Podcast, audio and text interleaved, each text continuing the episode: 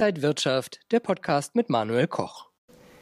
Gesellschaft und Wirtschaft kämpfen weiter mit den Corona-bedingten Restriktionen. Wie macht sich das bei Unternehmen bemerkbar? Wir sprechen heute mit Telefonica Deutschland.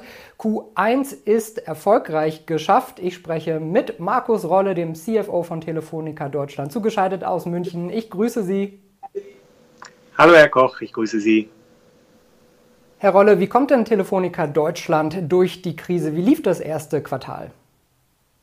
Ja, also zunächst einmal ist nochmal festzuhalten, dass wir uns sehr früh auf die Krise eingestellt haben. Die Sicherheit unserer Mitarbeiter und natürlich auch unserer Kunden hatte von Anfang an höchste Priorität. Und deswegen haben wir uns auch sehr schnell auf die neue Arbeitsweise eingestellt. Seit über einem Jahr arbeitet ein Großteil unserer Mitarbeiter im Homeoffice und wir sind sehr, sehr gut durch das erste Jahr der Krise gekommen. Wir haben in 2020 äh, eine super finanzielle und operative Performance äh, hingestellt und haben gleichzeitig das Kernstück weiter ausgebaut, nämlich unser Netz. Im 4G-Bereich haben wir jetzt eine Coverage von 99 Prozent und wir steigen jetzt gerade voll in das Thema 5G ein. Auch in das erste Quartal sind wir gut reingekommen. Wir konnten diese positive und dynamische Entwicklung des letzten Jahres gut fortsetzen man kann wirklich sagen, dass in unserem Unternehmen das operative Momentum intakt ist. Was heißt das denn konkret, das operative Momentum ist intakt?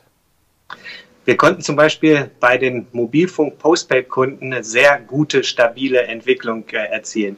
Wir haben über 262.000 Neukunden hinzugewinnen können. Das sind mehr Kunden als im Vergleichsquartal im letzten Jahr, wo wir nur zwei Wochen im Lockdown waren.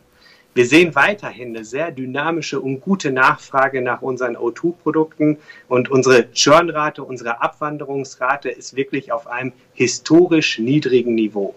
Man sieht, dass sich unsere Investitionen in das Netz und in den Service jetzt schon aktuell auszahlen und das führt dazu, dass wir wiederum im Umsatz äh, wachsen und noch profitabler dazu, was äh, für uns sehr positiv ist. Können Sie noch mal genauer sagen, was die Treiber für Umsatz und äh, Gewinnwachstum waren? Der Umsatz ist um 0,2 Prozent gewachsen. Ohne Covid wären das sogar 1,5 Prozent gewesen.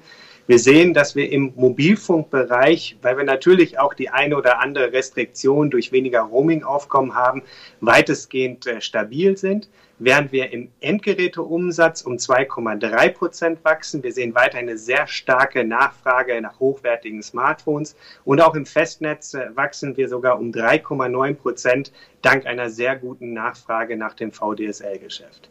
Im Ergebnis EUPTA sieht es noch ein Stück besser aus. Hier sind wir um 5,5 Prozent gewachsen und ex-Covid wären das sogar 6,4 Prozent gewesen.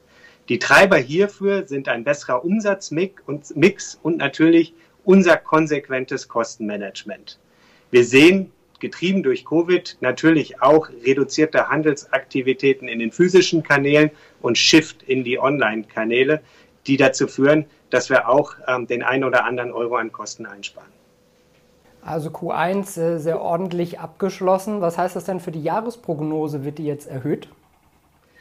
Wir müssen natürlich weiterhin das Covid-Umfeld weiter sehr genau beobachten. Äh, wir sind ja gerade jetzt äh, in das äh, neue Bundesnotbremsengesetz hineingekommen und müssen wirklich sehen, wie sich die Restriktionen auf unser Geschäft auswirken. Aber getrieben durch die gute Q1-Entwicklung, die ich eben beschrieben habe, sehen wir unsere Prognose als bestätigt an und äh, werden weiterhin erwarten, dass wir unverändert bis leicht positiv uns im Umsatz entwickeln und weitgehend unverändert bis leicht positiv äh, im Betriebsergebnis. Die Investitionsquote werden wir steigern auf 17 bis 18 Prozent äh, des Umsatzes und gleichzeitig bekräftigen wir auch unsere mittelfristige Prognose, wo wir ein kumuliertes Wachstum von mindestens 5 Prozent bis 2022 erzielen wollten bei anhaltender Margenverbesserung. Die Investitionsquote lag in Q1 bei 12 Prozent. Sie sagen jetzt fürs Gesamtjahr dann 17 bis 18 Prozent. Das heißt, Sie werden jetzt noch mal eine Schippe drauflegen zur Jahresmitte oder wie sieht das aus? Wir sind aktuell voll auf Kurs, unsere Investitionspläne für 2021 zu erreichen. 2021 wird wirklich ein Rekordjahr an Investitionen sein. Der Schwerpunkt liegt jedoch im zweiten Halbjahr. Bereits im letzten Jahr haben wir unser 4G-Netz äh, deutlich stärker aufgebaut, äh, über 11.000 neue 4G-Standorte. Und in den vergangenen Monaten haben wir sehr verstärkt jetzt auf 5G umgeschaltet. Wir haben mittlerweile über 1000 Basisstationen im 5G-Umfeld in Betrieb und versorgen die ersten 30 deutschen Städte ähm, aktuell. Wir werden bis Ende des Jahres 30 Prozent der Bevölkerung abdecken und bis 2025 die weitestgehende Bevölkerung in Deutschland. Sagt Markus Rolle, der CFO von Telefonica Deutschland. Vielen Dank in diesen Einblick der Zahlen. Dankeschön. Danke Ihnen und liebe Zuschauer, Ihnen alles Gute, danke fürs Interesse und bis zum nächsten Mal. Und wenn euch diese Sendung gefallen hat, dann abonniert gerne den Podcast von Inside Wirtschaft und gebt uns ein Like.